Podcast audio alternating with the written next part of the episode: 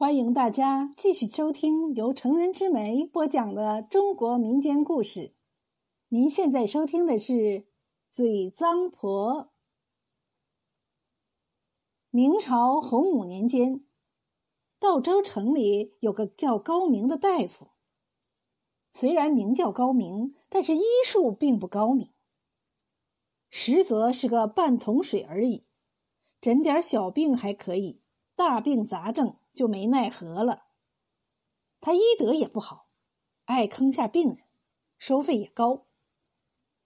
高大夫有个母亲，五十来岁，白白胖胖的，富态尽显，但是为人却是刻薄，说话非常难听，左邻右舍没有一个不讨厌他的。一天，高母生病，心里难受，想吐又吐不出来，茶饭不思。没精打采，高大夫给他医治了十多天，仍然不见好转。最后，高大夫黔驴技穷，决定出门暗访名医高手，求得秘方，再回来治母亲的病。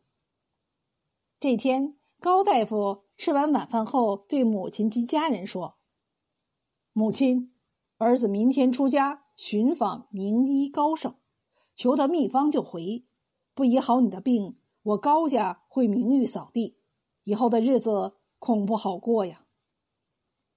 高母想想也是，儿子水平有限，不访名医指点不行了。一个大夫连自己母亲的病都治不好，谈何给别人治病？谁还信你？他对儿子说：“你放心出去吧，娘，十天半月。”还挺得住。高大夫出门几天后，门前街上转来一个游医。邻居几个妇女灵机一动，高大夫出门去了，何不趁此机会叫个江湖骗子来治治高母呢？也好出口气。哎，我娘家就有个江湖骗子。杜大娘一下子就想起了她娘家的李德宝。这个李德宝。父母早逝，家境贫寒，因为没讨到老婆，想老婆都想出了神经病了。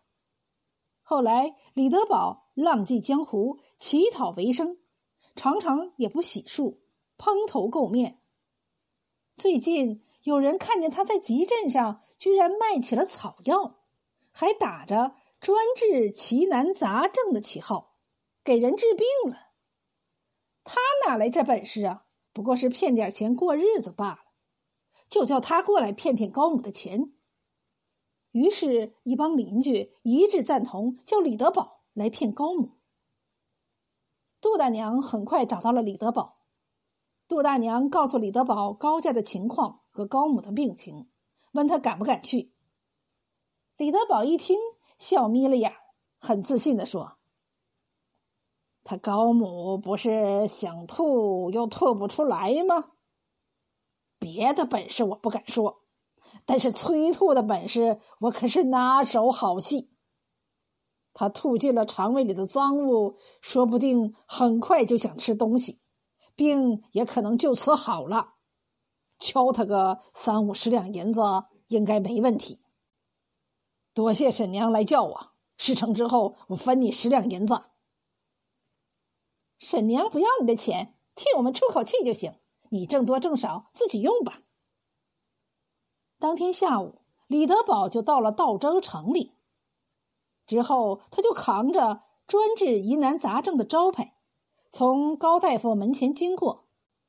高母的一个下人看到后，便进去禀告了高母。高母觉得这些天太受罪了，觉得不妨一试。便叫下人把李德宝请了进来。养尊处优的高母见到尤一李德宝进屋那一刻，不禁眉头紧皱。这个人怎么这么邋遢呀？像是几年没洗澡了。高母说：“大夫，我只求药方，若能治好我的病，定当重谢。”李德宝一眼看出，一身贵夫人打扮的高母很看不起自己，甚至讨厌自己，心里甚是不快，便想有意给他制造点难堪。他说：“我与人治病，从不写药方，不让我诊，我这就走。”高夫人思来想去，又只好答应让尤医就诊。他伸出丰腴白净的手来。李德宝装模作样的号起了脉。李德宝脏兮兮的手接触到高母的手时，高母不禁嘟嘴堵鼻，干呕连连。高夫人，你的病是龌龊上身，而且已经积淀严重，是有些难治了。但我还是有十分把握能治好。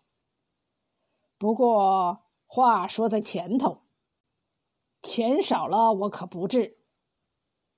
李德宝煞有介事的说：“高母说，你开个价。”李德宝张开了五个指头，五十两银子，只要能治好我的病，五十两就五十两。李德宝仍然煞有介事的说：“为了以后不复发，你今后要注意的是：一，嘴巴要干净，就是不要吃不干净的东西，也不要吃的太咸；二，不要随意发火骂人。好，好，好。”我以后注意就是了。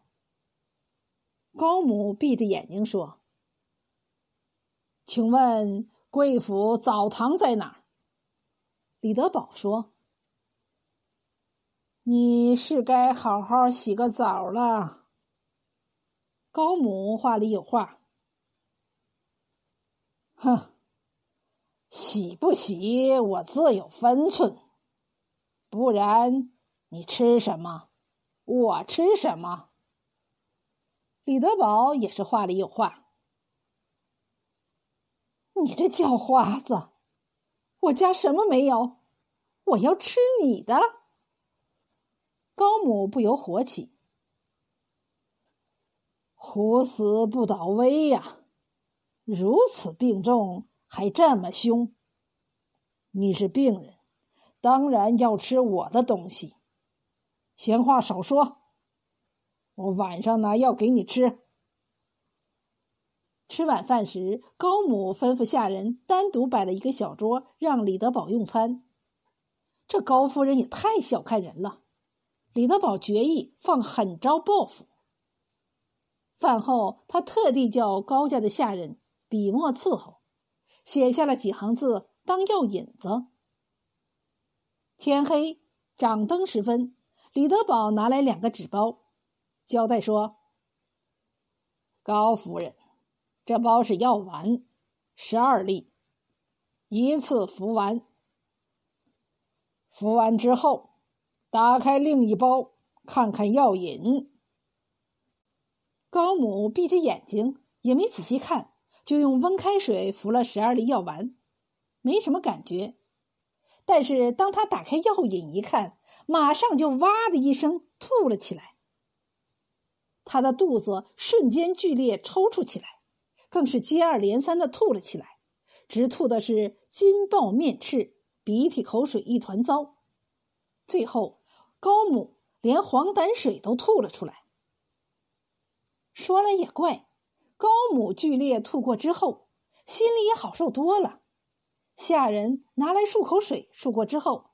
他小睡了一会儿后，竟然想吃东西了。当晚，高母睡得很安稳，下半夜还吃了不少东西。次日，高母的精神好多了，也有了正常人的食欲。李德宝笑嘻嘻的来道别：“恭喜高夫人恢复了健康，小人该走了。这赏钱，滚！”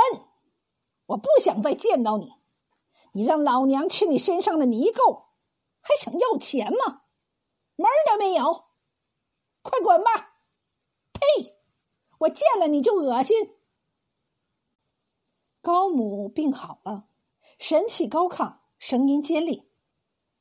哎，你这人讲不讲良心？你的病治好了，却不想付钱，岂有此理！李德宝反驳。正在这时，高大夫骑着快马回来了。他一下马就直奔母亲的房里，要看望母亲。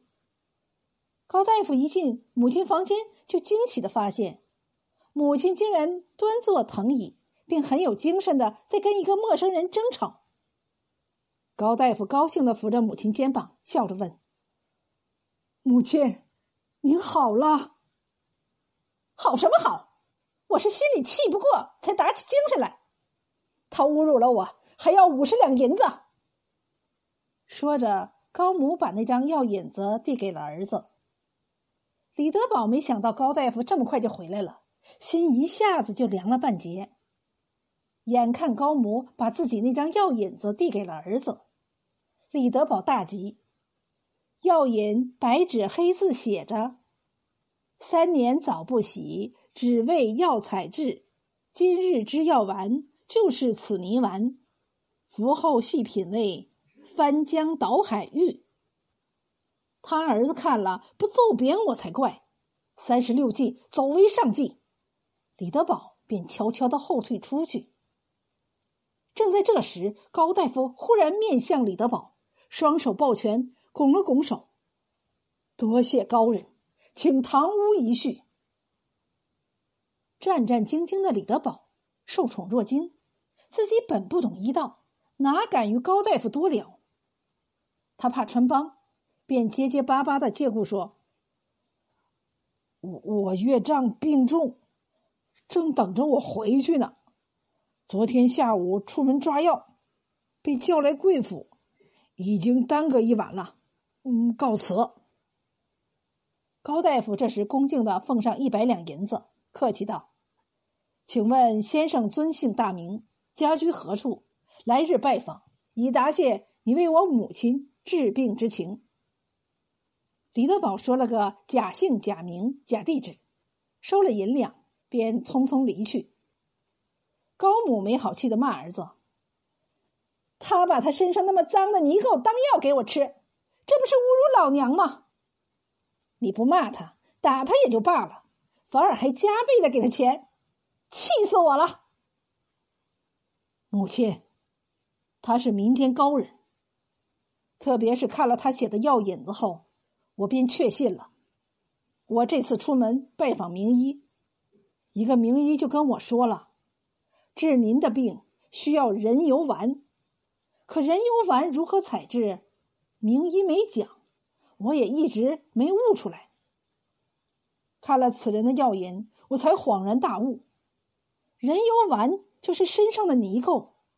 可见他是名医高人呐！如果不是他采制，我们还得到大街上找叫花子来进行采制，那会更脏。高母气得瘫坐在椅子上，哭丧似的干嚎起来：“天哪！人家背地里骂我脏嘴婆，这下子我真成了脏嘴婆了！”